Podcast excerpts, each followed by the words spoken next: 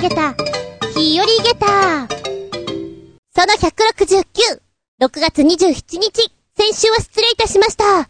ずんこ先生、クールラストということで、ちょ、ちょっと張り切っちゃったかな？なんでしょう？4時ぐらいの段階で、なんか、声が、ん？やばいな、と思った。で、オーラスのクラス、実はずんこ先生あんまり声を出していなかったのです。出せなかったのです。ごめんなさいね。気づいていたちびっ子たち。そんなわけだ。先生が寡黙だったのはそんなわけだ。その分動いてみたつもりだがな。なるべく興奮しないように冷静に行きたいと思っている次第でございます。話はコロリッと変わりますけれども、バイクの点検に行ってきたわけだ。この間ね。車検がある頃は、うーん、まあ、強制的に行かなきゃだから、メンテナンスっていうのをこまめにやっていたんだけれども、今、調子悪いなって思わない限りには本当に行かなくなってしまったんで、実はバイクによろしくないなとは思っております。うん、ギリギリまでね、エンジンオイルとかも、もうちょっと頑張ってくれってやらせちゃうので、負荷かかってんだろうなと。で、タイヤも、変えなきゃな、変えなきゃな、と思いつつ、もうちょい、もうちょい頑張ろう。これでも雨降ったら、つるんといっちゃうだろうな、危ねえな、とは、思っていたのね。まあ、ガソリンもそうなんだけど、結構ギリギリまで頑張りたい人なんです、私。その頑張りは、後で何かあるのかって言われたら何もないんだけれども、んで、バイク屋さんには何でもかんでも部品があるわけではないので、消耗品なんかは先に発注しといて、それから点検に来てくれるとスムーズですよっていうのが流れなんだけれども、そうすると、お高くなっちゃうかなと思って、タイヤとかはまあまあ、安いところ知ってるからそこで後で交換しようと思っていたのね。うんで、朝、バイク屋さんに行って、バイク置いて、で、電車乗って、仕事行って、歩いてまたバイク屋さんとこまで行ってっていうことをやったんだけれども、たまたま、タイヤのスペアがあったらしくて、交換しますよみたいな感じの流れになっちゃったのよ。ここで断るの変だなと思ってお願いしたんだけれども、珍しいことがあるもんだ。まあ大抵はないさ。でも一番気になってんのは実は、こう、メーターのところのね、フレームっていうのかな？窓のところが、ちょっと傷ついちゃって見にくいんですよ。これ交換してもらいたいなと思って、お値段聞いたら、物は4000円ぐらいなんだって。ただ、交換する工賃が結構高くてね、1万9000円とか言ってたかなえ、ちょっと待って。部品安いけど、ここ取り外しが高いんだ。ふーん。今の交換したいと言ったことはなかったことにしといてください。って、すぐに言いましたね。バイクはね、結構何でもかんでもお高くついちゃうから、懐が、さよならゆきちってとこでしょうか。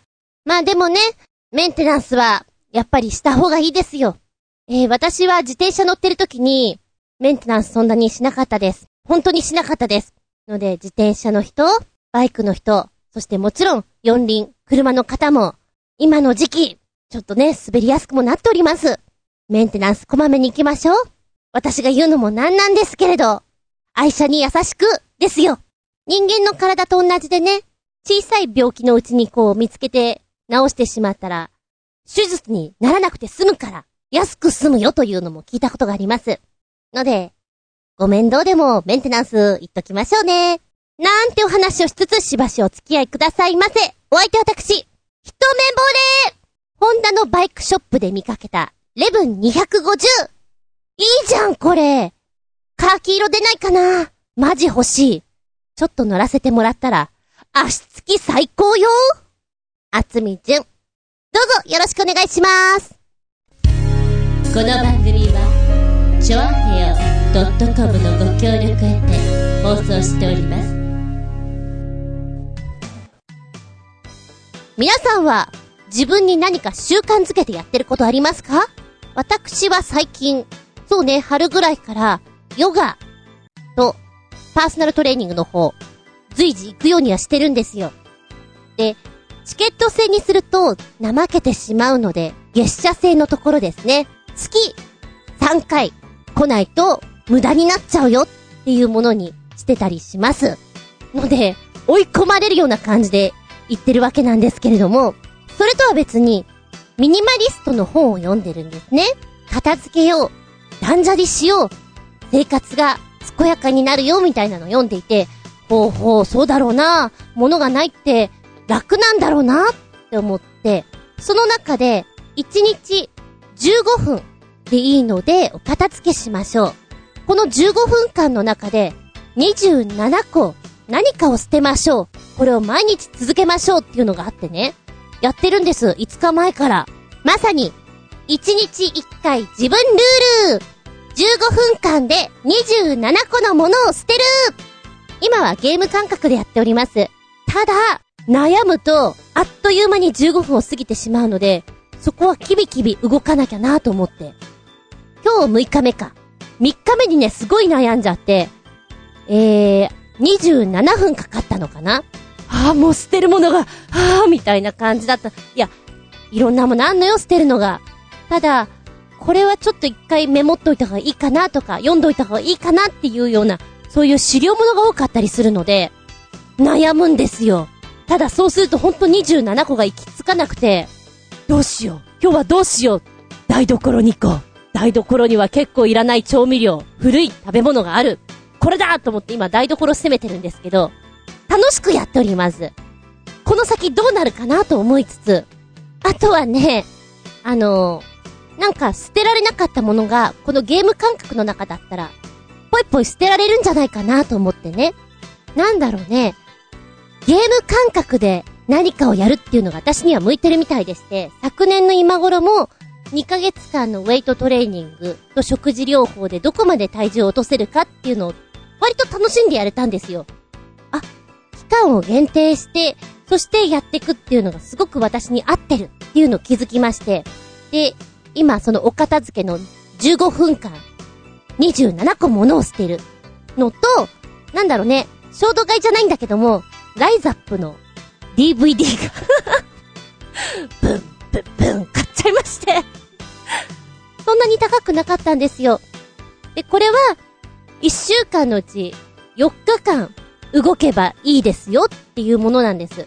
で、内容は15分間動くものと30分間動くもの。3つの動きがあるんですね。で、それを自分で選択してやりましょうというもの。プラス食事療法が入ったらなおかついいですね、みたいなものなんですよ。この DVD に関してはそんなにシビアにやってるわけではないんですけども、やっぱり3、4日やってなかったりすると、あ、やらなきゃな、と思って、ねはっと気づいた夜中の3時半ぐらいにいきなりスクワットとかし始めます。で、やっぱりライザップさんの内容は、きつい。あの、ビリーズブートキャンプもハマった私なんですけど、あれとは違うきつさがありますね。筋肉追い込むなっていう。ただ、体育会系の人は好きかもしれないです。よっしゃやるぜみたいな。間違いなくこれ30分で、かなりの運動量だなと思いますね。まあ、それでも30分ぐらいだったら頑張れるなーっていうところで、ちょいと習慣づけてやりたい。そんなものです。あ、ちなみにね、これがちょっと面白かったのが、ロケットニュースの方から出ていました、ネットユーザーが発表した自分ルール60選。まあ、例えば、他人のトイレでうんちをしたら二度流すとか、心配しすぎないなんかがあるよっていうのが出てて、ああ、そうか、そういうのか。まあ、60選あるので、10、その10から行きましょうか。その10、考えるときは楽観的に、計画を立てるときは悲観的に。その9、今日が一番いい日だと思う。その8、親友の元恋人とはデートしない。そうしよう。これは道徳的だな。その7、飼い犬に尊敬されるような人間になる。前向きだな。その6、甘い炭酸飲料は飲み物ではない。お菓子だだから喉が渇いたからといってガブガブ飲んではいけないごめんなさい、飲んでます。その5、他人と不要な喧嘩はしない。そうだね、これがなくなったら、戦争はなくなるよ。その4、不言実行。その3、自分の気に食わなかったらその場を去る。え、これどうだろう？どうだろうな、これだ。その2、朝ごはんは必ず食べる。大事だと思うよ、これ。その1、海外では逮捕されないっていうか、国内でも逮捕されないようにしようぜ。なんていうのが60個書いてあるわけだ。なんでしょうね。読んでると、なんでやねんってツッコミをすごく入れたくなっちゃうかな 面白いですよ。でももともとは、自分ルールっていう言葉を知ったのは、ナルト、まあ、この話ばっかりで申し訳ないんですけども、その中で、マイトガイという先生がいます。眉の濃い先生なんですけども、この方がおっしゃっていた自分ルール。まず、失敗した時に罰ゲームを設けることで、自分を限界に追い込むことができます。罰ゲームをしたくないぜっていう気持ちから自分の力をより発揮できるようになるというもの。次に、たとえ失敗したとしても、その罰ゲームをやることによって自分を鍛えられるよという、それが、自分ルール。ここで重要なのは自分のためになる罰ゲームを課すことであると。例えば、漢字のテストで100点取れなければ、漢字書き取りノートを5冊分練習するとかね。やだそんなのやりたくないって思うようなものをドンと持ってくる。この発想はなかなかユニークであり、非常にいいなと思います。うん。今さ、学校とかでもあんまり競争することなく、みんなと一緒に、みんなと同じようにっていう育て方をしてるじゃないですか。そういった中で、のほほーんってなっちゃうと、頑張る力が養えないから、自分の中で設定するのすごくいいかもしれないね。なるほど。私もそうやってちょっと自分ルールを厳しく作ってみようかな。でも厳しくしすぎると崩れちゃうから、そこはいい塩梅でね。工夫しながら。なんて、ことをちょっと今やってるんです。張り合いのある毎日を。そう思いつつね。うん。皆さんは自分ルール、どんなの浮かびますか？面白いのがあったらぜひ教えてください。次、行ってみるぞメッセージタイム。お便り新潟県のヘナチョコヨッピーくん。おっつー前にも話した、目に麻酔をかけてレーザー光線を照射する手術を受けたが、あまりの瞬間的な痛さに目玉が勝手にあっちこっちに動く動く。かっこ、メイシャ曰く、目玉に雷が落ちたような痛み。で、受けてみてまさにその通りそれが何十回も繰り返すのだで、目を動かさないでと、きつい調子で怒られるのだが、激痛で目玉が勝手に動くんだから仕方ないだろうこのピー野郎がと言ってやろうと思ったが、目が痛すぎて怒る気力もなくなり、終始無言で終わったら、もう二度と受けないぞと思いつつ、さっさと帰りましたとさ、かっこ笑い。へえ、ええー、痛いんだね。やっぱり痛いんだね。あまりの痛さに目があっちこっち動く。それって、し、視力はちゃんとあるわけでしょ？見えてて、何？もう、あっちこっちこう、見ちゃう自分を止められないわけでしょ？おーおー、想像するのに恐ろしいのばあさんや、くわばらくわばらじゃのやりたくないわ。なのに目を動かすなと言われる。痛いのに？え、これ、あ、でも待って。麻酔かけてんのに痛いっちゅうこと？はあ、もう、すごい。これがずーっと続くって地獄だよね。地獄？ここ地獄なの？って言ってやればいいさ。大人だから言えないけどね。もう最後の、もう二度と受けないぞ。目に涙をいっぱい溜めて、言うしかありません、これは。お疲れ様です。でもまだ続くんでしょ？頑張れ。頑張るのは一緒だけど、あなたも気持ち負けないで 痛みに負けないでとは言いつつ、私は痛みにとても弱いので、この話を聞いた後に、では、あつみさん、よろしくお願いします。言ってくださいって言われたらすっごい嫌だと思う。一週間ぐらいブルーでいると思う。行かなきゃいけないんだ。はぁ、みたいな。偉いね。自分を褒めてあげてください。ご褒美に好物をいっぱい飲み食いしてください。そうやって自分を甘やかしてあげるぐらいしかできません、もう。ありがとうございます。今、やりたくないな、の一つに、親知らずを切開して抜くという、やつあるじゃんあれ絶対やりたくないのね、私。あと、目の手術、絶対にやりたくない やだっていうのが、深ーく深ーく、埋め込まれております。えー、そして、メッセージの続きね。小ネタを一つ。6月1日はチーズの日らしく、チーズにまつわるネタの記事がありましたよ。で、まず、チーズの日についてのどうでもいいようなこと。だってさ、はい、ポチッと押すよ。チーズ好きですか？はっきり分かれるよね。好き嫌い。私は、割と好きなのですが、香りのきついものに関しては、ノーサンキューです。あの、ブルーチーズとかはちょっと、ノー、ノーサンキューです。もっちりしたのが好き。はい、来たよ。ふわふわブログより、チーズの日は11月11日 ?6 月1日？チーズフェスタは？だって。いや、本当にどうでもいいかも。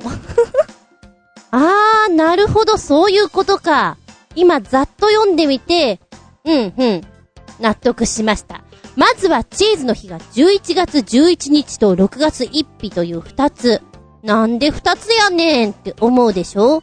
もともとは11月11日で正解です。むかーし、昔。これはテストには出ないぞ。チーズの日。この由来は、1300年前、飛鳥時代にまで遡りまして、ここの記録で、右官式の中に、文武天皇4年、西暦に直しますと700年の10月、文武天皇が使いを使わし、祖を作らしむという記述があります。この祖というのが牛乳を元に作ったと言われ、現代のチーズに近いものとされております。1300年前の庶民の間では、祖は愚か牛乳さえ食用とする習慣はなかったのですが、祖は朝廷やごく一部の貴族、僧侶だけに許された貴重で特権的な食べ物であったという記録が残っています。まあこの話がベースなんですが、1992年に日本輸入チーズ復旧協会とチーズ復旧協議会がもっとチーズに親しんでもらいましょうということで、このお話が文武天皇4年、西暦700年の10月のことでした。で、旧暦10月なのでこれを新暦に直すと11月になります。何かこう記念日作りましょう。ね、みんなに覚えやすい、こう、チーズ、チーズ、あ、そうかそうか。一番最初、飛鳥時代に、使いを出して層を作ったのが、11月なんだろじゃあ、11月で覚えやすいと言ったら、1が4つ並んだ。11月11日じゃんみたいな感じで、決定 !11 月11日はチーズの日でーす。おーい！わい！ってなったらしいのね。なるほど、そこまでは OK です。では、6月1日はなんでチーズの日なのよ？いや、11月11日がチーズの日なんでしょなんで2つあるのよ？っていうところなんだけど、6月1日っていうのは、日本写真協会により設定された写真の日なんだ。写真撮るときに、今はそんなに言わない？どっちかな？はい、チーズはしゃっていう掛け声をかけたりしますよね。あのチーズから、6月1日はチーズの日でしょうってなってるらしいんです。このこじつけが、何の日？カレンダー独特の？絡みというか、面白いです。まあ、実際面、はい、チーズってやると口が、うーになるから、チューの形になってしまう。まあ、写真撮るときに、はい、撮りますよはい、チーズって言うけど、言うけど、笑顔を撮りたいで考えたら、やっぱ言葉は違う方がいいよね。韓国行った時に、はい、キムチこれすごくいいなって思った。キムチ。あと、ゴルフコンペの時に、お写真撮る時に、ああ、そんな掛け声あるんだ、面白いって思ったのが、はい、ウイスキーウイスキー。大人の男性に合わせて、ここはウイスキーですか？うーんって思って、ちょっといただきたいなと思ったけど、どこでも使えない。ちょっとそんなの思い出しちゃったよ。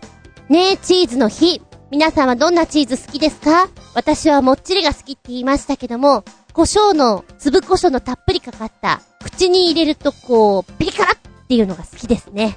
で、コメントに戻るね。で、本題って言って、もう一つつけてくれてます。ポチッと押すとね、これ、食べると変な夢を見るチーズ、スティルトンチーズとは一体？へーん、チーズ面白い名前だね。初めて聞きました。これを食べると、変な夢を見る。だって。うっそーん。ちょ、ちょっと面白いですね。はい、皆さん。人差し指を出して。自分のベロで、この人差し指ベロッと舐めてください。そして眉にキュッ、キュッと塗ってください。キュッ、キュッと。眉つばです。眉つばもんですよ見たい夢が見れるコントロールできるそんなチーズ。なあ、ほな ちょっと面白いです。さあ、読み進めてみましょうか。人は、眠りにつくと夢を見ますね。多くの人が自然と夢を見ますが、それをコントロールして楽しめたらどんなにいいでしょうか？というところからスタートしてまいります。えーとですね、眠る時に見る夢。それを食品によって内容を変えることができるらしいというお話でして、眠る30分前にチーズを 20g 程度食べるといいんですって。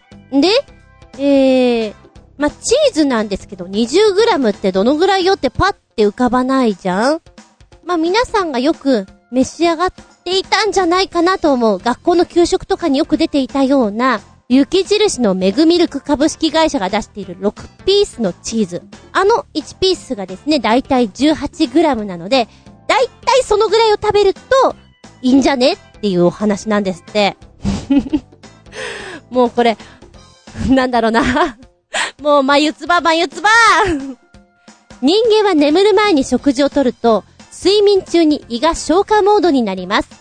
血液が集中することで脳に血液が回りにくくなりまして、活発な脳活動ができなくなることで、脳がストレスを感じて悪夢を見てしまうと言われているもの。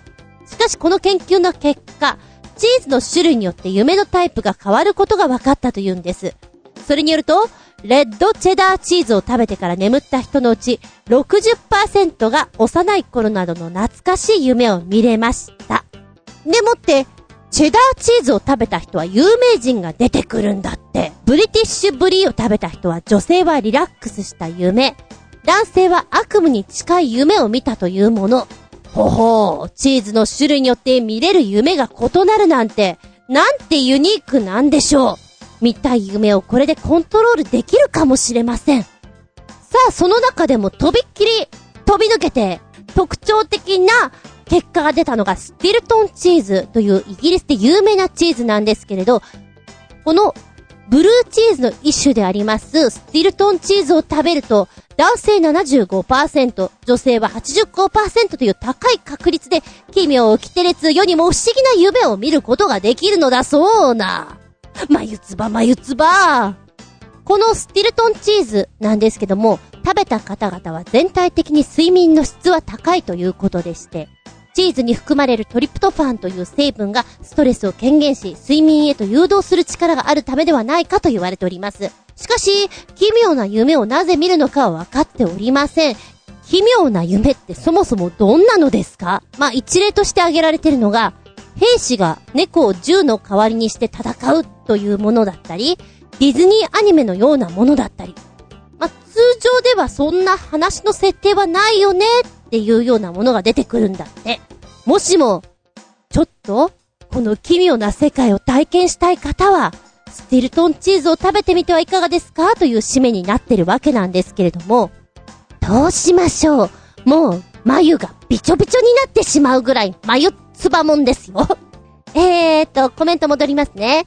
新潟県のひなちょこよっぴーくん。奇妙な夢を見るって何？そもそも夢なんて奇妙奇烈なもんでしょう。知ったかぶって自慢げにブログ記事書いてるやつは、まず自分でそのチーズ食べてみて実証してみろって気がするね。かっこ笑い。でも、この記事も誰かが書いたのをコピペして、丸パクリしてるだけのやつだろうから、するわけないか。さらに、笑い、はっはっはってとこでしょうか。そうで、そうで。夢ってそんなもんだよね。日常の強烈な出来事だったり、テレビで見たもの、話で聞いたもの、インパクト残ったものが、夜寝てるうちにこう、整理整頓じゃないけど、されてる中に再生されてくんじゃないかなっていう意識なんですけど、私はね。だから、ランダムにそれが再生されてくるから奇妙にもなるだろうなとは思うし、そっちの方が夢っぽいよね。この スティルトンチーズを食べればっていう、その、言ってる方々がすごく面白いなと思って。ちなみに今、パッと見ていて、これならまあ安く買えるかな。スティルトンチーズ 70g で637円。うん。あの、いきなり高いの買ってしまって、うえ、これ食えねえわってなったら悲しいので、70g ぐらいでいいんじゃん？試してみたら。なんか、スケルトンチーズ臭いでしょ？ブルーチーズの一種だから、臭い夢見そうじゃない？寝る30分前とかでしょ？こう、洗ってない靴下に囲まれてるようなさ、臭い夢見そうだよね？いや、それはそれで面白いけど、私はこういう実験好きです。ただ、好き嫌いが激しいのでやりたいかって言われたら、どうもこれ私の好きな味ではなさそうなんで、ちょっとね、とは思うけど、企画としては面白いよね。はい。まあでもさ、昔から、夢占いとかって、フロイト先生もいましたけども、すごい注目されたりするじゃないですか。確かに自分の見た夢でこれなんだろうって思うようなのもあるし、体験として絶対嫌だなっていう夢あるじゃないですか。私が嫌だなって思うのは歯がボロボロ抜けちゃうやつね。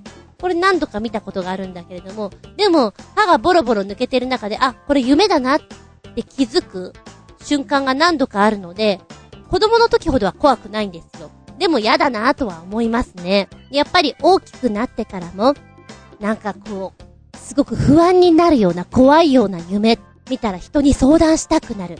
そんな人がやっぱりいっぱいいればさ、専門家も出てくるよね。で、きっとこの夢はこんなことを指し記しているんじゃなかろうか、みたいなものが出てくるわけじゃない。面白いよね、夢、と思って。ああ、そうそう。まあ、都市伝説的な話にもなってるらしいんだけども、This Man っていうお話、ご存知ですか？ちょうどね、えーと、今年の春ぐらいに、フジテレビでやっていた世にも奇妙なの中で、夢をベースにお話を作っていたんですよ。で、その中では夢男ということで紹介されていたわけなんですけれども、あー、この話、確かにどっかで聞いたことがあるな、すごく面白いなって思ったのがね、2006年、アメリカ・ニューヨークで、ある女性が精神科医を訪れました。その理由が、夢の中に変な男がずっと出てくるというもの。そこで、精神科医とその女性は、モンタージュを作成したんです。その際描かれた男というのが、割と特徴的でして、そうね、一度見たら、印象が強いので、忘れられないお顔じゃないかと思うんです。眉毛が繋がりそうな感じで、唇が薄いんだけど大きいんですよ。どちらかというと、まん丸い感じ？伝わらないか、これじゃあ。その、this man と呼ばれてる男を作ったわけなんですけど、ある日また、違う男性が精神科医に行きました。理由は、夢の中にある男が出てくるんだということで、またもや、モンタージュを作るんですね。すると、その男性の夢の中に出てくる、この男というのも、あの女性が見た男の人と同じ、this man、こいつだそういうわけなんですよ。で、奇妙な話もあるもんだな。この画像をネットで公開したところ、反響がすごかったんです。一人や二人ではないんです。なんと3000人を超えた、そして各国のイギリス、スペイン、中国、ブラジル、日本も、いろんな方々が、こいつ、this man! この男が夢の中に出てきたよっていう反響があった。なんでこんなことが起きてるんだろうかという都市伝説があるんですって。まあ、一つには、ある組織による夢の操作があるんじゃなかろうかとかね。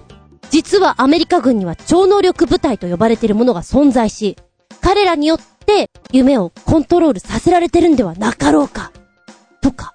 やだ。興味深い。でも、まゆっつば、まゆっつばですね。夢に関しては本当にそう思う。思い込みとかもあるからさ、脳が疲れてると、見たことあるよっていう信号を送られたりするじゃないですか。でも、それが人数が3000人を超えてくるとなると、いやいやいや、そう、そう言い切れるかな？って首をかしげたくなるところもあるだろうしね。うん。面白いです。私の感想としましては面白いですというところでしょうか。ありがとうございます。チーズの話から、飛んで夢の話へ、参りましたよ。たら動画お便り新潟県のひなちょこよっぴーくん。おっつーまたまた YouTube で見られる短編アニメシリーズのご案内。以前に、マツコ有吉の怒り浸透で紹介され、気違いアニメに認定されちまったらしいが、僕が全65話、かっこ1話だいたい5分半ぐらい、かっこ閉じる。これ見る限りでは、かなりむちゃくちゃで、突っ込みどころ満載ではあるが、なかなか面白い短編アニメではあります。かっこ、間抜けな敵の侵略宇宙人も残忍だけど、チャージマンの剣はそんな宇宙人に対して、これっぽっちも容赦しないだけだよ。笑いこんなくだらない短編アニメが楽しめるのも今のうちかもね。えー、二つくっつけてくれてまして、YouTube の方と、一応ニコニコ動画からの方も、コメント付きバージョンっていうので教えてくれてます。65話ある作品。長いんだねって思いながら、まずは1話を見ました。5分半だから、シュッと見れちゃいます。あのー、なかなか古い作品ですよね。で、主人公が、ケン君、泉ケン君あのー、シャツの真ん中に大きく K って書いてあって、なんで K なのかなと、あ、ケン君ね。うんうん。で、当時のアニメの声ってちょっと独特じゃないですか。だからずっと聞いてるとね、このケン君の声、すごくいい声だなーって聞こえてくる。個性的だし。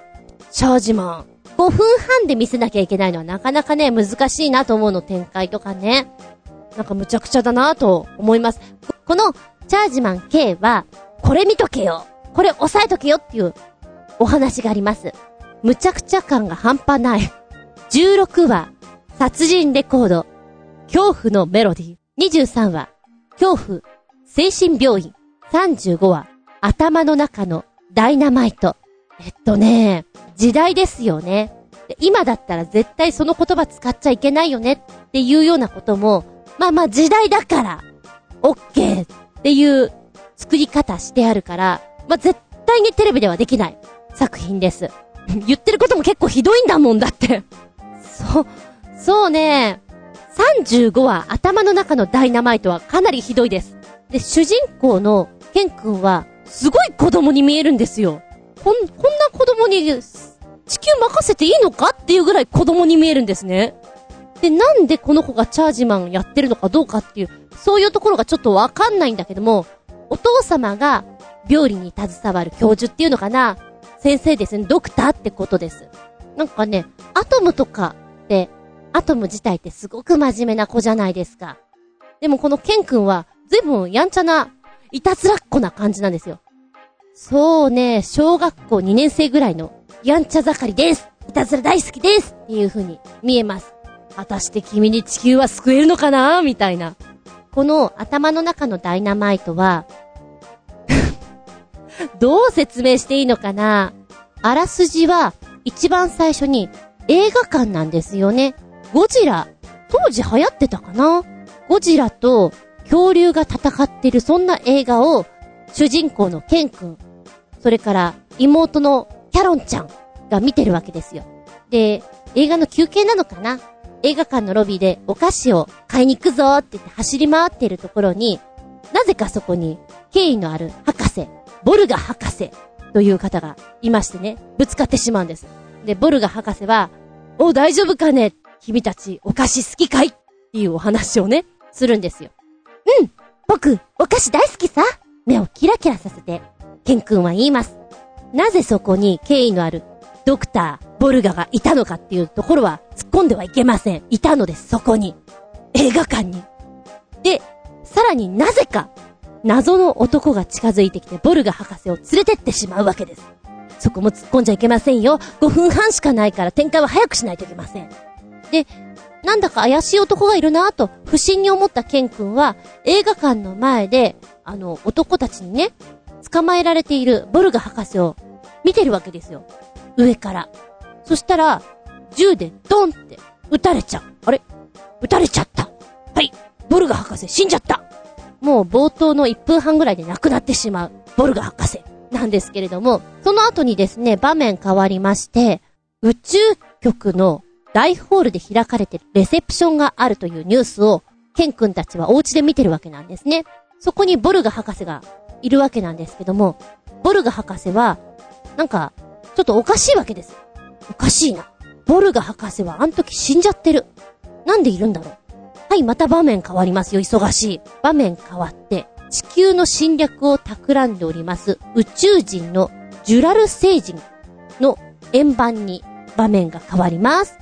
ボルガ博士は、実は、この、ジュラル星人によって改造させられてしまって、30分後に爆発するという設定になってるそうなんです。あの、頭の中にダイナマイトが入ってるようなんです。で、まあ、むちゃくちゃなんだけど、こう、レセプションに乗り込んだケン君がね、チャージマンになって、ボルガ博士に話しかけるんですよ。だけど何かおかしい。耳を澄ますと、カチカチカチカチ、音が聞こえてくると。あボルガ博士は、もう、死んでいるダイナマイトが入っているっていうのをね、一瞬でわかるみたいなんです。エスパーかな？で、そこから先はね、さらにひどいんですけれども、ケン君、チャージマンになって、飛行機だったかなあれは。で、ボルガ博士の形をした、まあ、改造されてしまったボルガ博士も一緒に連れてっちゃうわけですよ。でもあとちょっとで爆発してしまう。そこで改造されたボルガ博士に、あなたはもう死んでいるっていう事実をお伝えするわけですね。ボルガ博士、あなたは殺されたんです。その頭の中に爆弾を仕掛けられて、今のあなたは人間ロボットなんだって言って、もう時間がありません。すぐにでも爆発してしまいます。ポチッとボタンを押すと、飛行機の下のところが、ミュイッと開きまして、ボルガ博士が落ちちゃうんです。うわーって言って。いや、本当に落ちちゃうんです。それが面白くてね。で、ジュラル星人の円盤にぶつかるんですよ。で、ボルガ博士と共に円盤はボワーンってこう爆発しちゃって、めでたしめでたしなんですけど、一番最後に、かわいそうなボルガ博士ってケン君が言うんですよ。いや、お前がボタン押したんだし、みたいなね。そういう、シュールな感じが、またたまらなく、面白い。5分半なのに、本当に面白いです。えー時代的には昭和？え、これいつできたんだ ?74 年とかそのぐらいかな？えーっとね、これが作られたのは、1974年4月から6月まで TBS 系列で放送されていたテレビアニメということなんです。チャージマン兼関東地区のみで放送していたということなんです。で、実際は74年のアニメとしては、私これ素晴らしいと思いますよ。よく作ってると思います。だから、気違いなんて言わないで。えー、個性的ユーモラスうん。65話全部まだ見てないからなんなんだけども、とりあえずあの、さっき言った ?16 話、23話、35話、そして最初の1話、押さえてみました。あの、全部の5分半なんだけど、それぞれに光るセリフがありますよ。お見事です。びっくりたまげった。気分盛り上げった。バカげった。そんな作品。チャージマン、ケンケン君のね、謎の行動が本当に面白いです。なんでそれ今やったのかな？なんか意味があるのかな？みたいな。えー私が一番気になってしまったのは、23話の、23話？いや、16話の一番最後、レコードを聴いていたあたりで、ケン君がいきなりこう、回を擦り合わせるという謎の行動をするんです。謎すぎて。謎すぎて面白いです。この1970年代のアニメ、有名なとこで行くと、アルプスの少女ハイジ、ゲッターロボが出てるあたりですって。もうズバリ、昭和だなーっっていうような時代ですよ。当時は、アニメの絵が結構劇画調っていうか、リアル路線っていうのかなあの、ガッチャマンとかもそうなんだけど、キラキラした感じではなくて、なんか、肉肉しい感じ筋肉とかが。なんかそういう絵だな決して可愛い絵じゃないなとは思ったの。子供なんだけどね。さあ、あなたはどういう風に見ますか？チャージマン剣の剣は、研究の剣だよ。カタカナの剣のような気がしません？当時で行くと。でも違うの。研修の剣なの。研究の剣なの。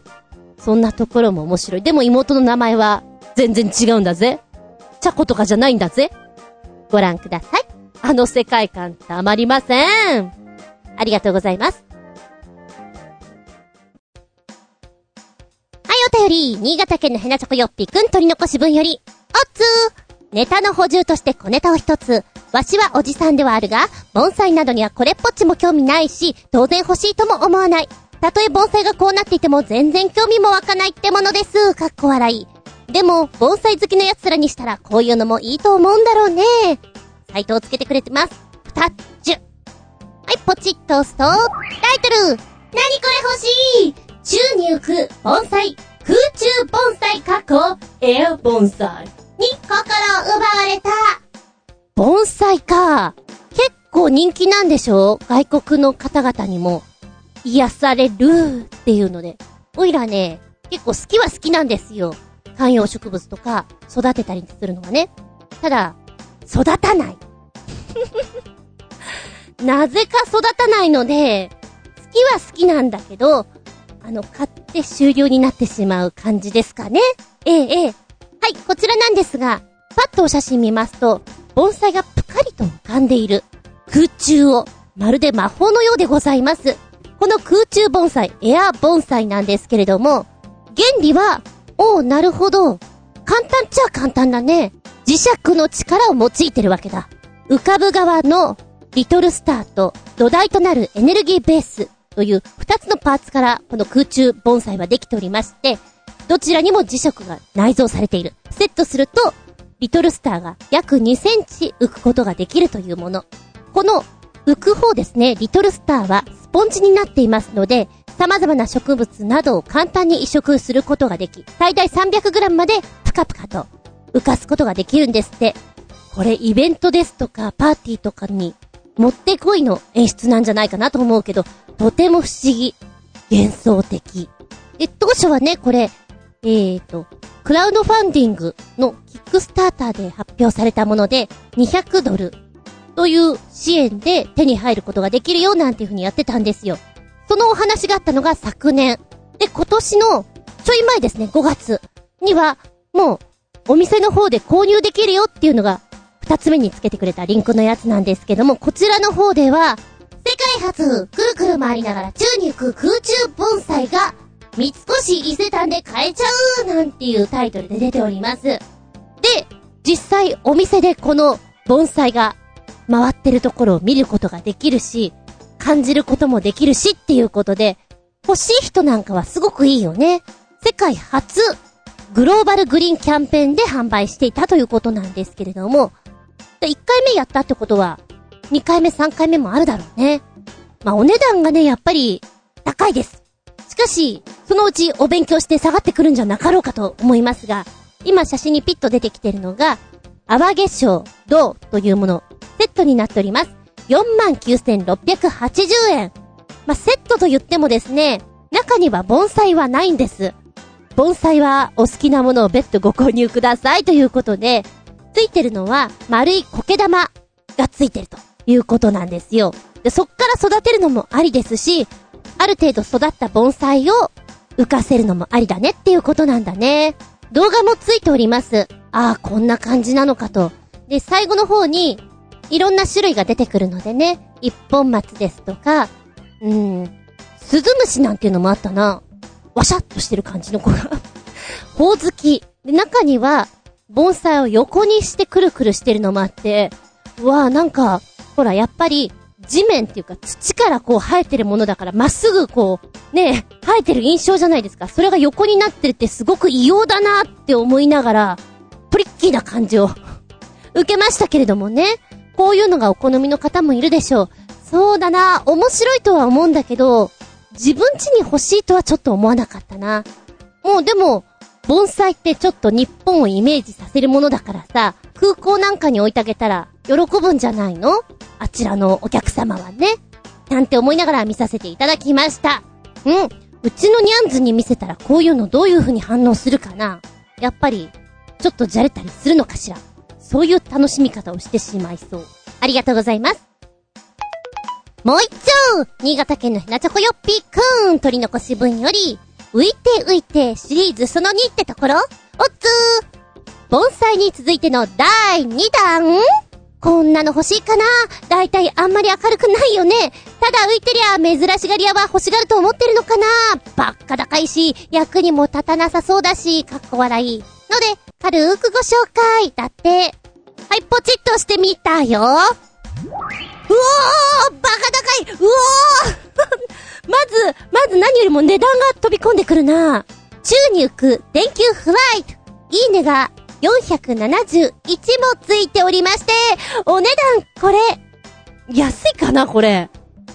安い ?59,590 円。59,590円。高いよね高いのにこんなにいいねがついてるってどういうことですか？先ほどの宙にぷかぷかと浮かぶあの盆栽のように裸電球が浮いております。ええ、ただそれだけなんですようえこの値段にびっくりたまげった鼻血ブー高木ブーですよ下駄5つリンゴンリンゴンリンゴンいや、違う方の意味でな。だって高すぎだもん。このライトなんですけれども、スウェーデンで設計されました。フライトのベース部分は環境を壊さず利用可能なオーク材、アッシュ材、およびくるみ材を使用しております。この電球ですけども、空気を介しまして、電力供給され、時期の浮上によりまして、ホバリングができますよってことなのね。このぷかぷか浮かぶ電球、フライトはですね、電池不要、非接触充電空気を通しまして、ライトに電力が送られるっつう仕組みっす。え、エコ、エコなのかな？スウェーデンだしね。うん。一応このライトのオンオフは、ベースの土台のところね、表面パッと触れるだけで、つきます。で、空気を返しまして、ライトを取っちゃってね、スマホをそこに置くと充電もできます。メリットはこのぐらいかなライトは一応 LED ランプになってますので、まあ1日6時間使用しましても22年間使うことができると。ただ、新潟県のヘナチョコヨッピーくんが言いましたように、あまり明るくない。っていうか、ほぼ豆電ぐらいな感じなんじゃん？雰囲気ね。だから、うーん、家のインテリアとしては超おしゃれなお家だったらありなのかも。うちには必要ないかな飲み屋さん、バーとかだね。あとは、コジャレータ、イタリアンとか出すそんなお店だったらありなのかもしれないって思ったけど、まあ、59,590円でしょ？いらない。っていう商品です。ちょっと面白いね。あのー、高すぎて、なんだろう、お金持ちってこんなの買っちゃうのかな？あははん、みたいなさ。わけわかんないな、ふふふんってさ。あ、一応これも動画ついてまーす。1分ちょいだったかなうん。たまゲッター、バカゲッター、たまゲッター、バカゲッター。そんな商品。ありがとうございます。さらにもう一ついくぜ取り残し分より、新潟県のひなチョコよっぴーくん、おつー新潟県ではちょっと話題の、最近、佐渡観光協会が作った、佐渡島公式 PR 動画の、佐渡メタルミュージックビデオのご紹介。このチープな出来が逆にいい味出してますなこれで佐渡に観光客がどっと行けばいいんですけどね。ちなみに僕ちゃんは、佐渡島に行ったことないし、今後も行く予定はないな、かっこ笑い。ミュージックビデオには出てないが、超、早弾きの天才ギタリストのサキが絡んでいるとなると、なんだか箔がつくってもんだ、かっこ笑い。ボーカルはデーモン閣下だったらもっとよかったのにな。曲は2分20秒ぐらいってところでしょうか。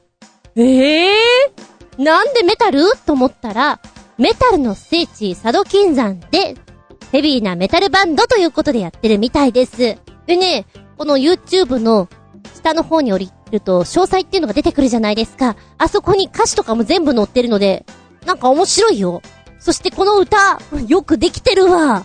佐渡ってさ、どんな形してたっけ？ポッカーンって感じなんだけど、アルファベットの S、もしくは Z みたいな、そんな形なんですね。手でね、佐渡の島の形を表すんですよ。その動きがちょっと独特で、佐渡佐渡佐渡ってやってるところと合わせてくるので、あ、面白いなと思って聞きました。もうね、この曲を今聞いてみたから、佐渡の形っていうのを一生涯忘れないと思いますよ、私。そのぐらいインパクト大でした。行ってみたいんだよね。たらい船楽しそうじゃん？で、ちょっと、バイクとかでぐるって回ったら楽しいんじゃないかなと思って、まあ昔銀座で飲み屋さんのバイトやってた時に、よくしてもらった方が佐渡の生まれなんですよ。で、今、今いるのかな ?2、3年前に戻ったんだよね。その後に、ベトナムだか、タイだかに行くって言って、行ったり戻ったりしてるようなんだけど、なんか知り合いがいるとやっぱり、ね、案内とかしてもらえていいかな？なんて思いつつ、一度は行きたいと思ってるところです。ブリカツ。美味しそうだなうーん、そうね。やっぱ穴好きとしては穴蔵みたいですね、と思って。史跡、佐渡金山と、佐渡版青の洞窟と呼ばれている、佐渡最大の溶岩洞窟、竜王洞に行ってみたい。なんかシーカヤックで奥へ進み、幻想的な光景を楽しむ体験ツアーがあるとかないとか。楽しそうちょっとこの動画を見ていたんですけども、お衣装も、なんか太ももがあらわで 気になってしまいました。確かに、デーモン小暮閣下が、佐渡佐渡佐渡ってやってるところ、見てみたいわ。って思ったね。うん。今、ちなみに、佐渡観光ナビというのを見てるんですけど、食べるところね。通常はさ、お料理とかの写真見たいじゃないですか、どんなものかなって。全部、飲食店の入り口だったり看板だったりするから、お料理が一個も映ってないのね。なんでよって思って わかりづらいわ、これで、今ツッコミを入れてたところです。こういうの見てると旅行に行きたくなるね。夏休み。まだプランニングされてない方。アルファベットの S のような形の佐渡に行ってみてはいかがでしょうかたらい船に、どんぶらこっこ、どんぶらこっこ。してみたいと思いませんか？私はしてみたいはいはーい。ってな感じです。あー、それから、もう一個つけててくれたよね。うーんと、超早弾きの天才ギタリスト、サキが絡んでるとなるとっていう風に書いてあったじゃないですか。で、このサキさんの方のミュージックビデオもくっつけてくれてます。これ、これ、見たら違う。元気でソングの方でご紹介すべきかしらってちょっと思っちゃうんだけど、まあ話の流れで、えー、動画くっついてます。約13分ぐらいの長いやつなんですけど、メアリーズ・ブラッドというガールズバンドです。えー、バンド名称は、ブラッディ・マリー。カクテルのね、あそこから由来してるそうですよ。この、サキさん。好きなものは、世紀末、ホラー映画、早弾きを得意としてます。相性、チャッキー。サキだからだ。チャッキー。ちょっと可愛いね。うん。あのー、バンドとしてのカラーが、なんか、あれ一瞬ゴスロリ系なのかなって思ったんだけど、しっかりとした演奏、ハード系な感じっていうのかな。おやおや、こりゃすごいわ。って、おばちゃん思ったね。ボーカルの愛さん。えー、っと、お声が、甘くないです。ソルト系な感じって言うんですかね。ラルカンシエルのハイドさんリスペクトしてるということで、でもなんか言ってることが可愛くて、ケロタンと芸術と甘いものといい声が大好きですっていう愛さん。あの、そういうのが好きそうなお声じゃないんですよ、割とね。その差が面白いです。で、13分あるんだけれども、曲がいくつも重なってるので、いろんなところからお楽しみください。早弾きですよ。本当に。びっくりたまげった佐渡行ってみたいあざーす次行くぞ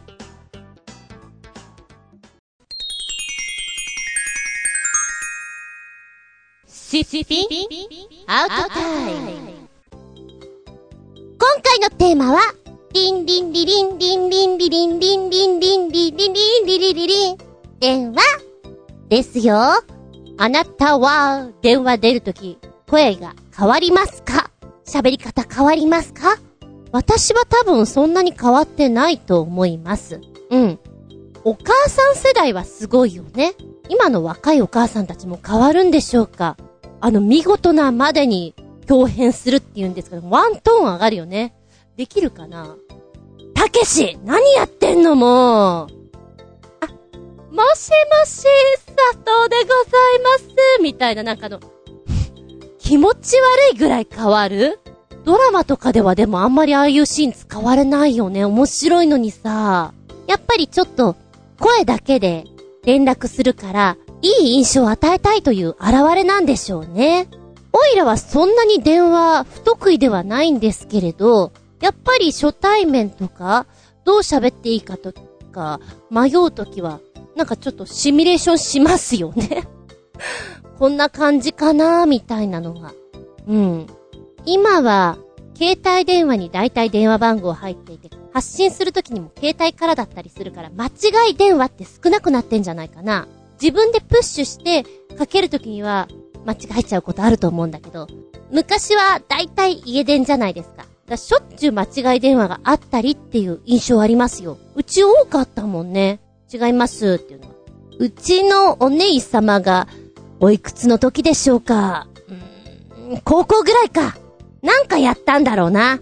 で、そのなんかやったことに対してのコールバックがすごかった。なんだろう。今で言うとこの出会い系みたいなやつなんじゃないかな。すっごいかかってきて腹立ったもんね。文句言ったことある。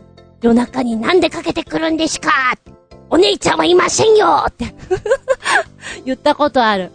そう、私中学生だった。その頃日記とか書いていたので、くそまた電話がかかってきやがったぜみたいなことを文句タラタラに書いて、今日は文句言ってやるんだっていうことも、やってたね。あれ、本当に？家政婦さんいなかったのかな？あ、ちょっと記憶が定かではございませんけれども、多分、私早く寝ていたので、中学校の頃は10時には寝ていたので、もう、プンプン怒って電話していたと思います。でも子供の頃は電話が怖くてね、あの、知らない人と話すっていうのもやっぱり苦手でした。最初はね、だから、エア電話じゃないけど、こういう風にかけるんだよって練習した後に、111だったかな？電話のテストあると思うのよ。でもあれもなんかさ、111押すとちょっとしてからかかってくるじゃん。怖くてなんか幽霊からかかってきてるみたいな、1年生とかだとね、電話って怖いっていうのがすごくありました。音も、ちょっとうるさいじゃないですか。プルルルルルじゃなくて、リンリンリンみたいな、ベルみたいな音で怖いなっていうのが残ってます。で、その後に、時報？ああいうのとかも何度かかけたことあるよね。電話ってこうだね、みたいな。で、小学校の頃に流行っていたのは、リカちゃん人形のリカちゃんとおしゃべりできるよ、リカちゃんが話しかけてくれるよっていうリカちゃん電話？これ流行りました。で、今もあるのかなと思ったら、あるみたいですね。でも、リカちゃん電話以外も今出てきてるんですよ。え、こんなのあるの？例えば、宇宙人の更新。それから、貞子、慰めテレフォン、宇宙のパワーってなん、なんだろう？お経。へえ、怖い話。これ二つぐらいある。ドッペルゲンガーって何？何これ？あと、ドラえもんとかさ、いろいろあるっぽいんだけど、いや、いっぱいあるよ。本当にいっぱいあるよ。コックリさん？女神様？火星人？ジョニ？ージョ、ジュニ？ージュニーって何？なんだかもう謎めいていてよくわからないものもいっぱいありまして。へー。懐かしいな、リカちゃん電話は。喋る内容はほぼ変わらないんですよね。もしもし？私リカよ。今日はね、ママと一緒にお買い物に行ったの。そしたら素敵なお洋服があって、買ってもらったのよ。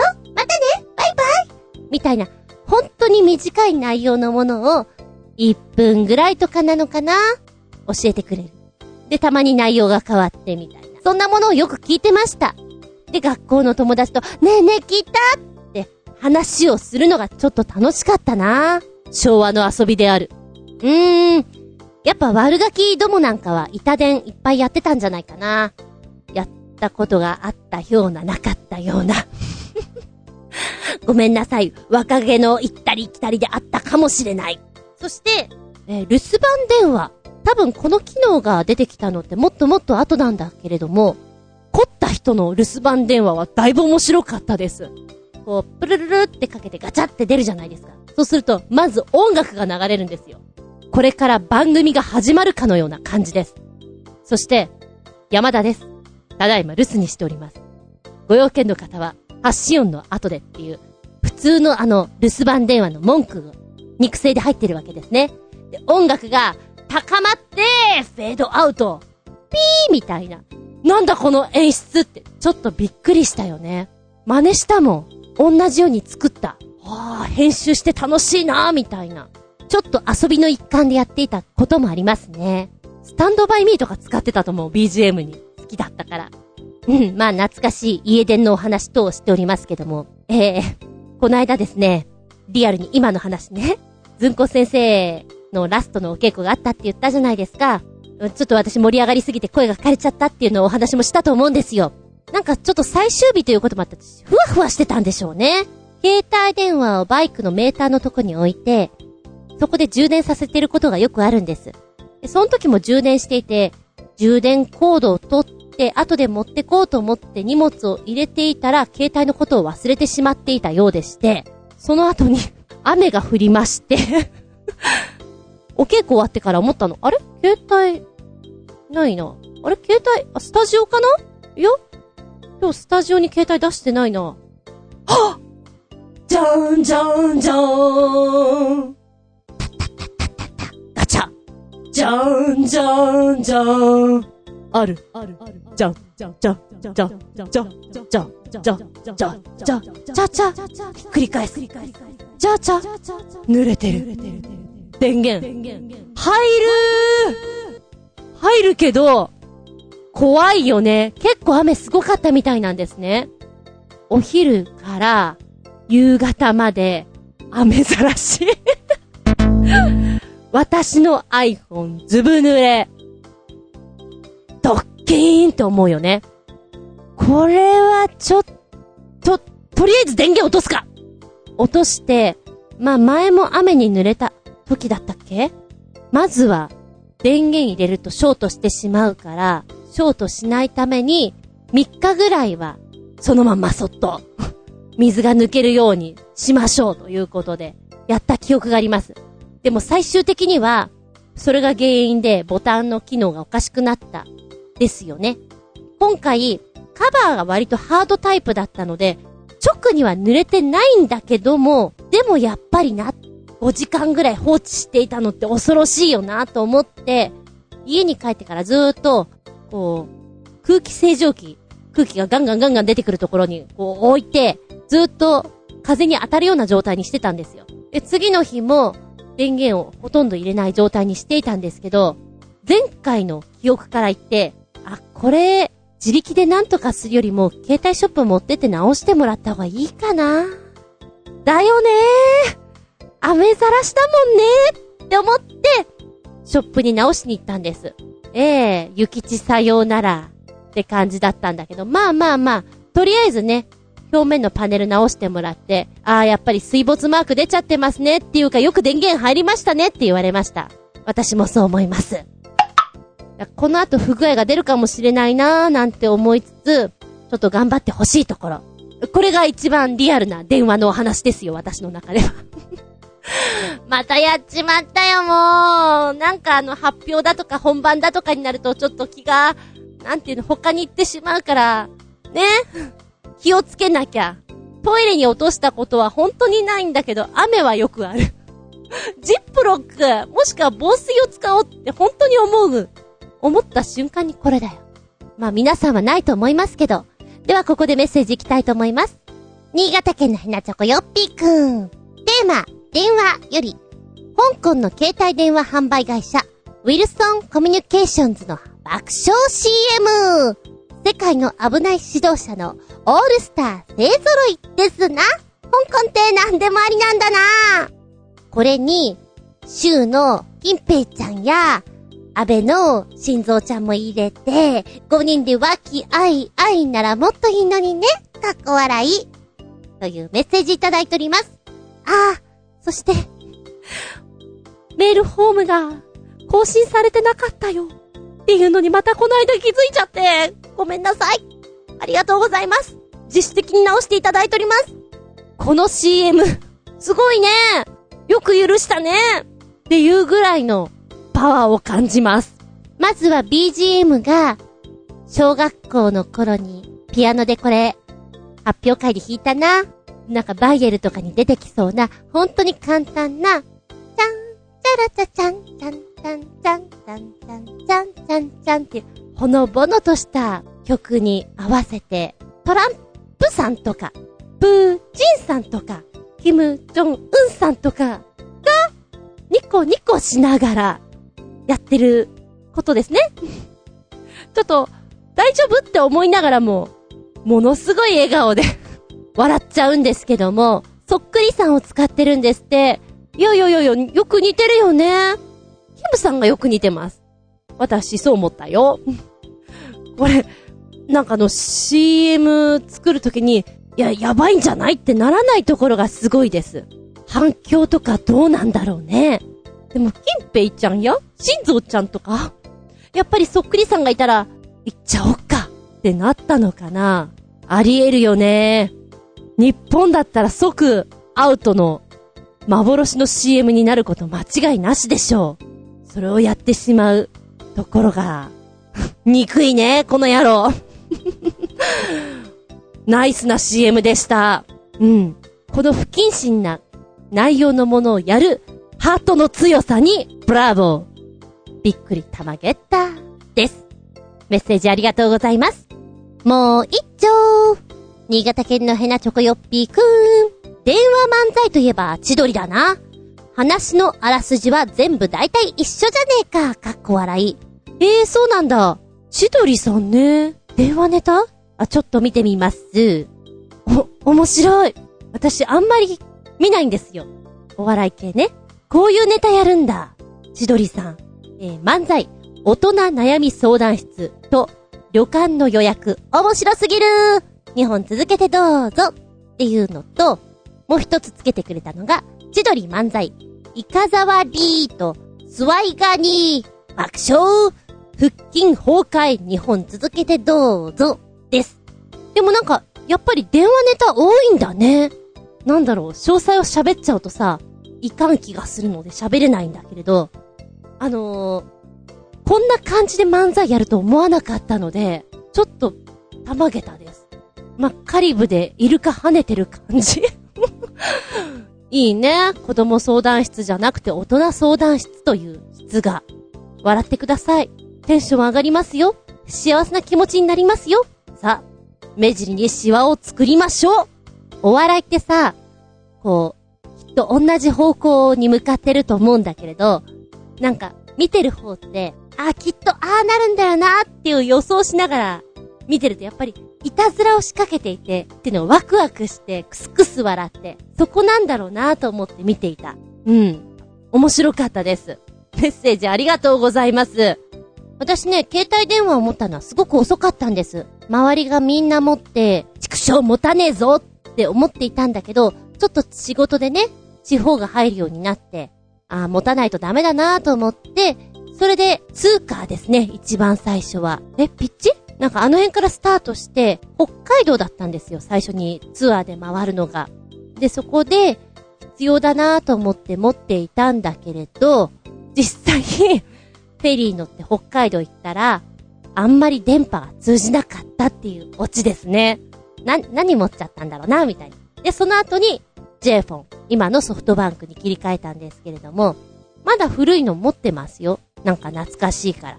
もう、電源も入りませんけどね。ただただ箱として持ってます。でもなんか面白い話が浮かんでくるのは、固定電話の方がありますね。まだ、メールとかもない状態。で、異性の家にかけるとき、うちのお姉ちゃんはですね、全然もう、ませて、ませませ女の子だったので、中学校ぐらいから付き合っていた男の子がいます。で、やっぱり、電話かけるのってさ、女の子の家にかけづらいと思うんです。だから多分何時頃にかけるよっていう話をした上でかけるんだと思うんだけど、合図があるみたいなんだよね。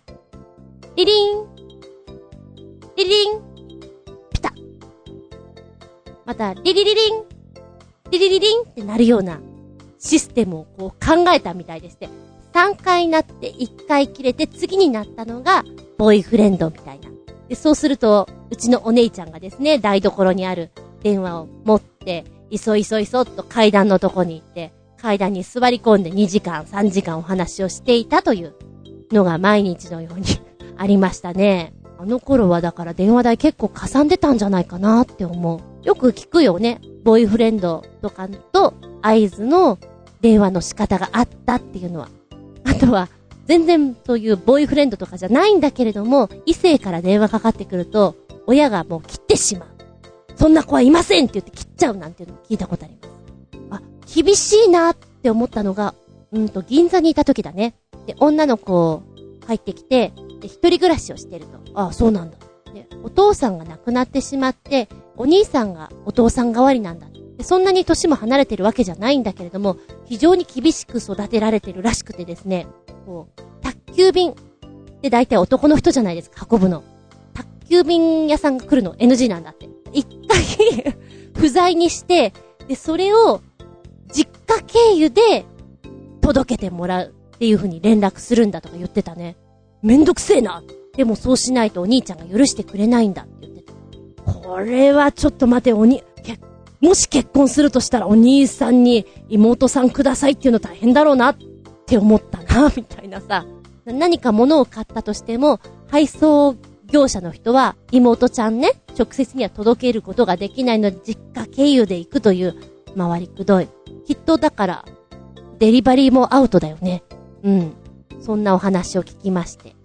お兄ちゃんとしたら、妹ちゃんが心配でしょうがないんだろうなと思った。まあ、同じような感じで、大学の演劇ね、サークルやっていて先輩が携帯持っていて、妹と電話繋がらないんだよねって心配してた。迎えに行こうかなぐらいな。んかね、羨ましいなと思ったね。そういう関係性が。ま、無論私も、親父殿がほとんど家に帰ってこない状態で、お姉ちゃんと私という生活の中、結構、お姉様に甘えて、最終電車はありません。お姉様迎えに来てください電話を何度かかけたことがございます。機嫌悪くなってきましたけどね。うーん、今はね、もう電話は便利グッズとして使っている。電話だけの機能として扱ってない携帯電話とかそうなので、やっぱなくなると困るなぁとは思う。けど、もし携帯電話がなくなっても、そんなに焦らないな。きっと、私は大丈夫。なんか、ないんだ、ぐらいでいけると思います。でお仕事の中で、今日は電話をよく使う仕事だったりする。なのに、口が全然回らない時本当にあるんです。あれはね、どうしようもないね。あ、今日ダメだなと思ったらわざと口を大きく開けて、ゆっくり喋りたいんだけれど、もう、全然喋れてこないの。もう途中で諦めるね、そういう時には。今日無理なんだ、みたいなね。うーん、ガムとか食べるとやっぱ口動かすからいいというのは聞いたことありますけどね。やっぱこう、ちゃんとしたお話をしなきゃいけないときは緊張しますよね。うんとやってから とりあえず咳払いしてから電話かけますね。まあでも、携帯電話の進化とか見てるとちょっと面白いよね。今後どのような形になっていくのかなっていうのは。もっともっと薄くなっていくのかな。もっともっと多機能になっていくのかな。多機能かな、やっぱり。あんなこともこんなこともできるっていうことになるのかな。だって、もうすでにゲームとかがすごいもんね。ファミコンを超えてるんでしょこの小ささで。お美しいし、びっくり玉ゲッターです。さらにもう一丁、新潟県のヘナチョコヨッピーくん。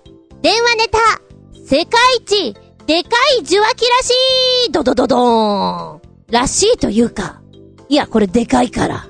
巨大です。何のために作ったんだろうか。こちらは、ギネスの記録を持っているそんな受話器です。そのサイズは高さ2.47メートル、横幅は6.06メートル、重さは3.5トンって重いね。で、受話器の横幅が7.14メートル。こちらは1988年、オランダの保険会社が設立80周年を記念して作られたんだということですね。え一応、ちゃんと受話器を持ち上げることができるんだけど、重いからね、クレーン使わないとダメだよね。今、写真を見るとですね、人間がこの受話器の真ん中のところ、ドン乗っかっていて、あは、小人みたい。しかも、懐かしいタイプの電話だよね。プッシュ式の。うち、こういう電話でした。クリーム色のやつ。で、あの、じーコロコロコロ。じーコロコロって。ダイヤル式電話。昔懐かしい親子電話ってやつだね。同じ家なんだけど、そんなものがありましたね。でもこういう電話があると、みんなね、思い思いに大きな電話の前で、電話かけるポーズとかの写真撮ったりして、観光地になっていいよね。うん。じゃあ、80周年記念でこの電話作ったんでしょ？あと、20年ぐらいしたら今度は、もうちょっと進化バージョンの携帯電話とか作ってみたら面白いんじゃないかな。ずらりと。そういう遊び心好きだなぜひ作ってほしいです。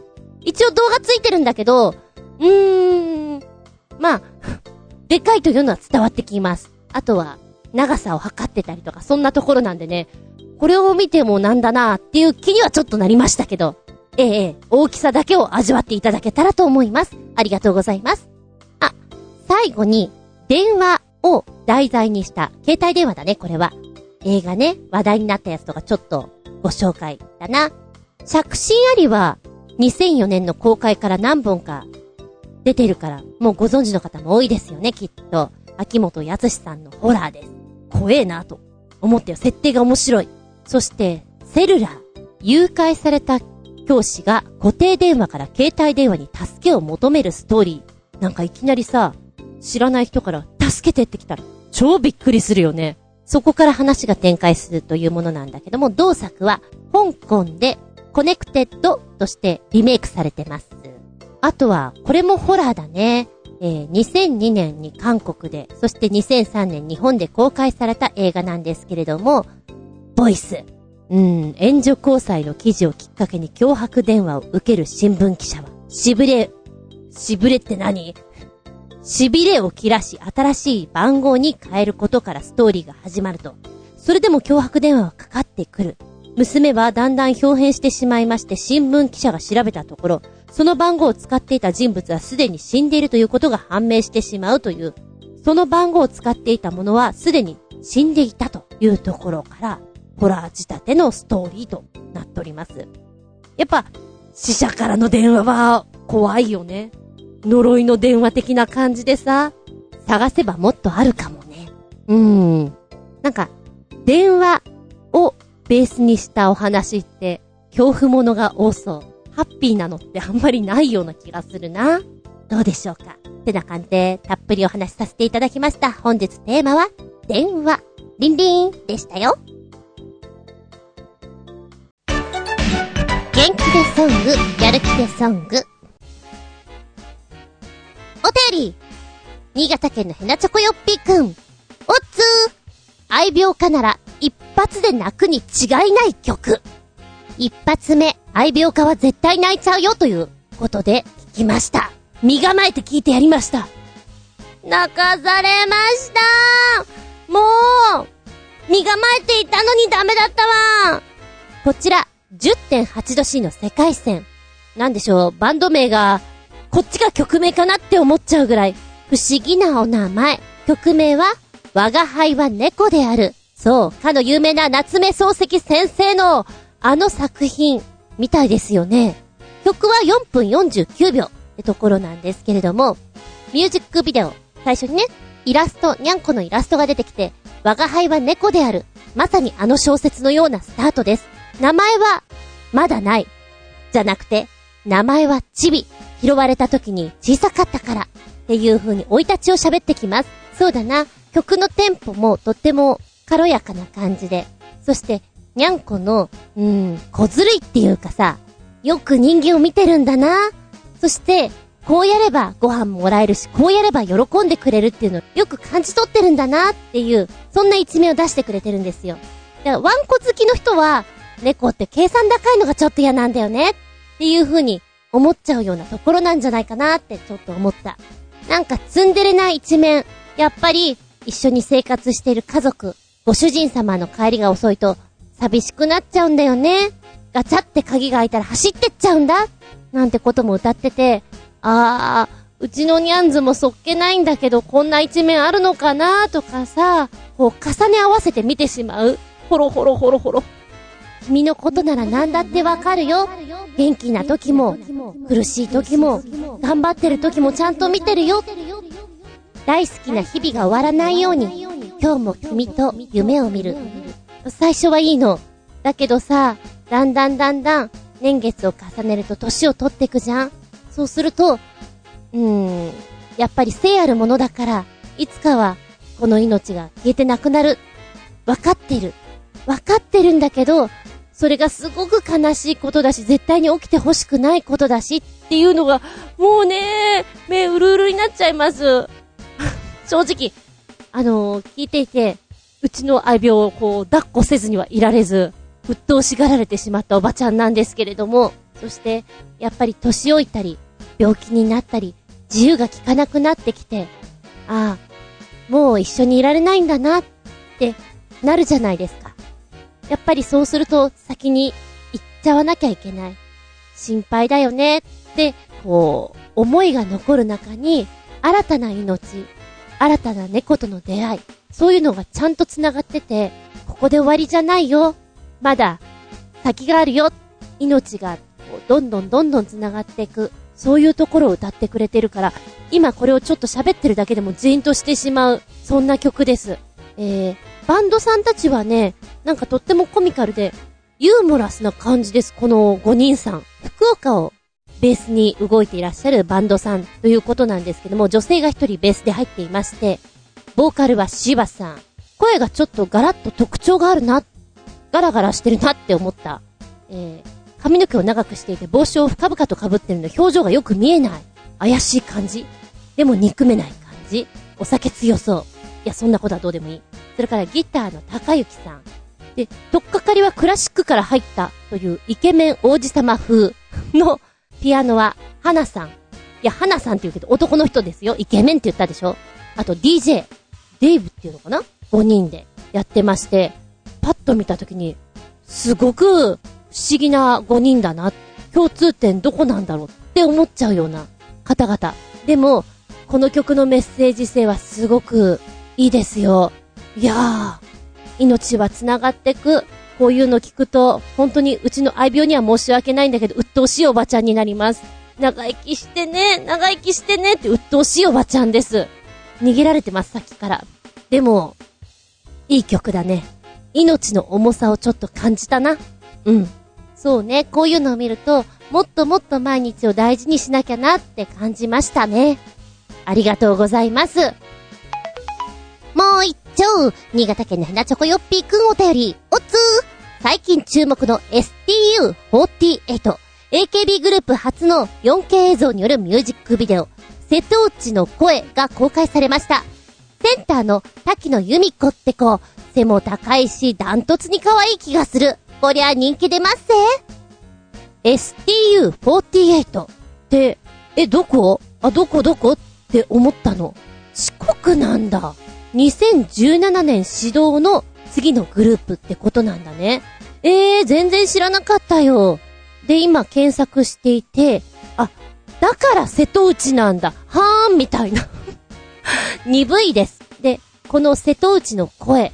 ま、瀬戸内というところをホームベースにやってるわけだから、本当にいいところを映し出して歌ってるわけなんですけど、行きたくなりましたよ。うまく作られてる。まずね、映像がちょっとオーディションっぽいところからスタートするんですよ。なんか懐かしいな。こ、こんな感じでやってんだ。へーって見てるじゃん曲に引き込んでく絵っていうのがすごく綺麗です。みんなで並んで揃いで歌っていくところ、黒島ビーナスロードというところ、潮が引くと、あの、歩けるぐらいの道がダーッと出て、海と海の間に道が浮かび上がったところを歩けるよみたいな素敵な空間なんですけれど、行きたくなったもんね。えー、ここに行くためには、潮のよく引いてる日に、送迎ボートまたはシーカヤックで行くことができるんだって。で、この辺にはハートの石があるそうで、ぜひ探してみてね、なんていうのが書いてあって、おー、これだ今写真の中にハートの石が写ってる。なるほど。で、実際この曲なんですけれど、AKB グループさんって、いろんなパターンの歌を歌ってきてますよね。で、今回初なんでしょ？これが。バラードで攻めてくる。うーんって思った。なんかバラードってさ、何回か歌った後に見せたい色なんじゃないかなって思ったのね。だけど一番最初にこれ持ってくるところが勇気あるなと思って。でもね、これすごいいい曲だよ。ゆったりしていて。で、声の質がさ、二つあるよね。割と低めのしっかりしたお声と、高めのアイドルっていう感じのお声があって、これが重なっていくところがすごくいいなーって思った。で、変に力がガッと入ってこない曲で、ああ、これ歌いたいって思ったし、何回か聴いたうちでもう口ずさむ。口ずさめる。そんな曲ってやっぱりいいよね。ノリノリの曲もいいんだけど、おばちゃんこういうの好きだなあとね、この曲は、うーん、学校とかで使われそう。なんかイベント時とかにすごくみんなで合唱したら綺麗じゃないかなって思ったね。コンクールとかにも向いてるんじゃないかなって思った。センターの由美子さん。背が高いんだ。最近の子はみんな背高いからね。目が大きくってね。アイドル、これから頑張ってくっていう初々しさがあっていいですよね。いや、このね、STU48 が、これからっていう、白っぽいお衣装着てるんですけども、そういうのが似合うな。これから、色をだんだん足してきますよっていうのが、いいんじゃないですか。素敵な演出になってるんじゃないかなと思う。でこのミュージックビデオの中で、この、瀬戸内近辺、自転車で走ったりだとか、海辺を走ったりだとか、高台から景色を見たりだとか、いい景色をいっぱい見せてくれるので、すごく癒されますね。うん。とっても気に入りました。一発目に、もう目うるうる、泣き泣きソング。二発目に、しっとり、癒しのバラードでお届けしました。あ、ここでちょっと、びっくりたまげったこんなの、作ってたんだって思ったのがですね、ロッシーニ、あの、クラシックの世界にいきなり飛んでしまって申し訳ないんですけども、オペラでいろんな有名な曲を書いております。ロッシーニなんですけれども、あの、私が今、日中働いてるところ、毎週火曜日にクラシックコンサートやってるんですね。で、この間、ふわーってこう、歩いていたらですね、なんか変な曲聞こえるなと思ったの。パッと見たら、演者が猫耳をつけてるんですよ。猫耳？どうした？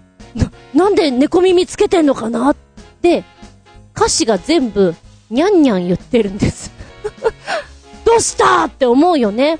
えー、ロッシーニ歌劇、猫の二重奏というのでして、えー、魚をめぐって2匹の猫の取り合いの曲みたいなんですよ。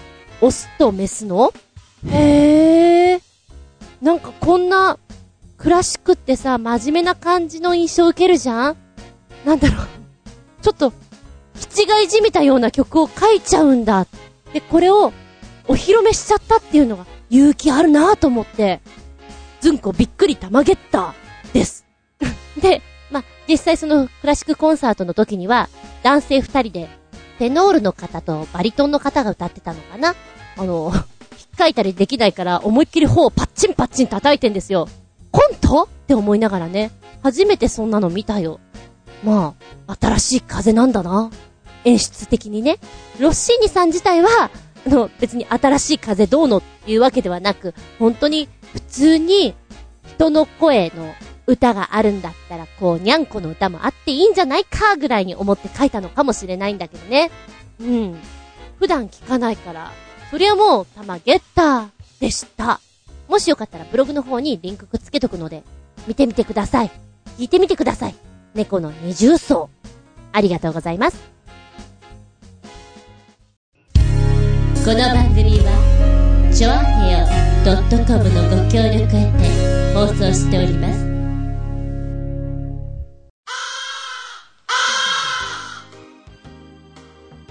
はーい、終わりになってきました。本日も長々とお付き合いありがとうございます。次回は7月11日。もう夏だね、暑いぞこりゃーテーマは、お得目指して、結果大損。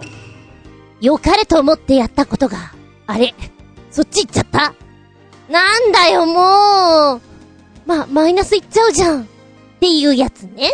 やっぱり人間はさ、お得だなって思えると幸せを感じるじゃないですか。その、お得だなっていう中で、うわーってなってる中で、舞い上がってしまったがゆえに、あれ？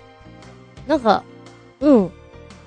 いっぱい買っちゃったな使い切らないななんていうこともあったりするんじゃないかなと思います。えー、まあ、新しい話でいきますと私、海外ドラマとか、うん、映画とか見るの好きなんです。で、そうね、どこでも見れるように携帯で見てたりするんだけれども、ちょっとお金のかかるような作品もあったりしますよ。それが、無料で、見れるとなると、うひょーって飛びつくじゃないですか。Unext さんでは作品が結構豊富なんですね。いいな、いいなと思っていて。しかもここ、通常料金が1980円ぐらいだったかなおったかいんです。雑誌とかも見ることができるんですけれども、おいらは雑誌はほとんど見ません。ので、え、洋画、それからアニメ、舞台、まあ、そんなのを見たりするわけなんですけれども、1ヶ月間、無料期間っていうのがあって、やったねーと思って見ていた。で、そろそろ解約しないと危険だな、1ヶ月を過ぎてしまったら、課金してしまうからね、と思って、動き始めたその日が、もうアウトの日だった。えー、まあ、前日の23時59分が締め切り日で、そこに間に合わず5時間ぐらい遅れちゃったわけよね。ええー、ちょ、ちょっと待ってよーって思ったね。お風呂の中で気づいたのかな？大抵お風呂の中で動画見てるので、ショックだったね。で、Unext さんは、日割り計算してくれないので、えー、20日に切れたんです。でも、もう残り10日間なんだけど、1ヶ月分取られてしまうという、なんだろう、この痛い感じは。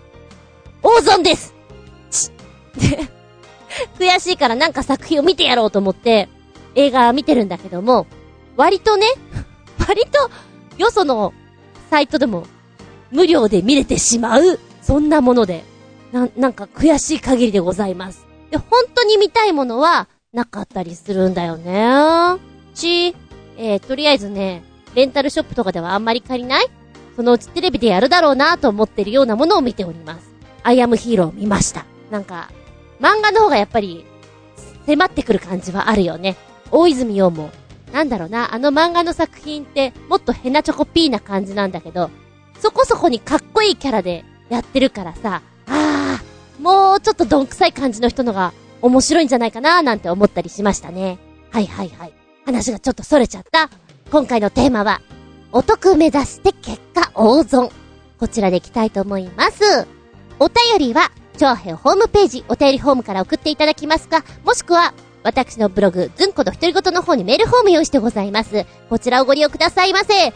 おかしいななんか、ここのところ更新してるんだけど、更新されてなくてマイドがまだ残ってるんだよね。おかしいな、おかしいな、と思いつつ、はっと気づいて、慌てて、慌てて策を練る私。バーカだなって思われてるそんなあなたには、メールフォームではなく、直接のメールアドレスを使っていただきたいと思います。全部小文字です。geta アンダーバー zun アットマーク yahoo.co.jp geta アンダーバー zun アットマーク yahoo.co.jp こちらをお使いくださいませ。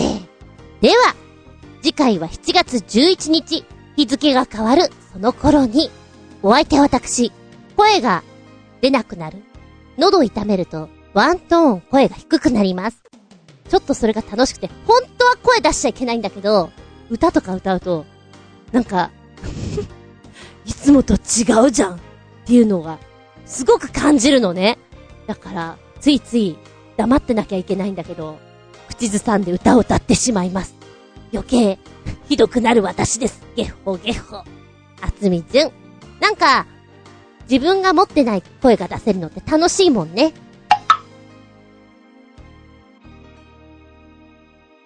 見まーい聞くまーい話すまーいずんこの話も、もう、おしまーい。バイバイキーン最後にね、あー、これ面白いなと思ったのが、はい、チーズ、ガシャのお話したじゃないですか。はい、チーズ。世界ではなんて言ってんでしょうかちょっと気になります。ちなみに、英語ですと、準備はいい？はい、チーズ。あれ？チーズって言うんだ。ああ、そうか。in English だと、Are you ready? Say cheese! だって。え、中国語だと、ふん、あの、1、2、3、ナスって言います。え、発音がちょい違うかもなんだけど、ナスなんて言うんだろうな。e, r, 3, チェーズ。ナスのことをチェズと言うそうでして、チーズとほぼほぼ同じような感じですね。チェーズ。言った時に、笑った顔に見えるから理由は同じだ。おや、これ面白い。スペイン語で、はい、チーズっていうのを、ディーパタタ。まあ、言い方違うと思うんだよ。ディーパタタ。え、パタタっていうのは、ポテトという意味なんだって。直訳すると、ポテトと言ってってことなんだけども、陽気な感じで、ディーパタタみたいな感じなのかななんかちょっとバカっぽいけど、そのぐらいの方が笑顔になるのかな？現地の人に言ってもらいたい。そして最後、ほうほうほう、こう来るか？フランス語なんですけれども、えカタカナ表記で、キュイキュイと書いてあります。キュイキュイっていうのは、小鳥の鳴き声を表している。昔は小さな箱のような機械で写真を撮っていましたよね。その中には小鳥がいるよこっちを見てという意味で、この言葉が使われていたそうなんです。キュイキュイキュイキュイ なんだか、なんだか、可愛いっちゃ可愛いし、おっさんとかがやってると、どうした？なあ、どうした？って突っ込み入れたくなるような、そんな掛け声。なんかちょっとよその国もっともっと知りたくなってきたよ。面白そう。はい。うん、でも、キュイキュイ、だいぶ気に入っています。キュイキュイ。これだったら、なんか口を2回横に引くから、笑顔パターンが2回作れていいのかもしれない。でも、撮る人がキュイキュイって言った後にみんなもやるんでしょ、きっと。不思議な感じだね。なんだったらさ、にゃーとかでもいいってことでしょ？猫ひろしみたいだね。にゃーそんなアホなことを考えつつ、今宵はこの辺で、ドローン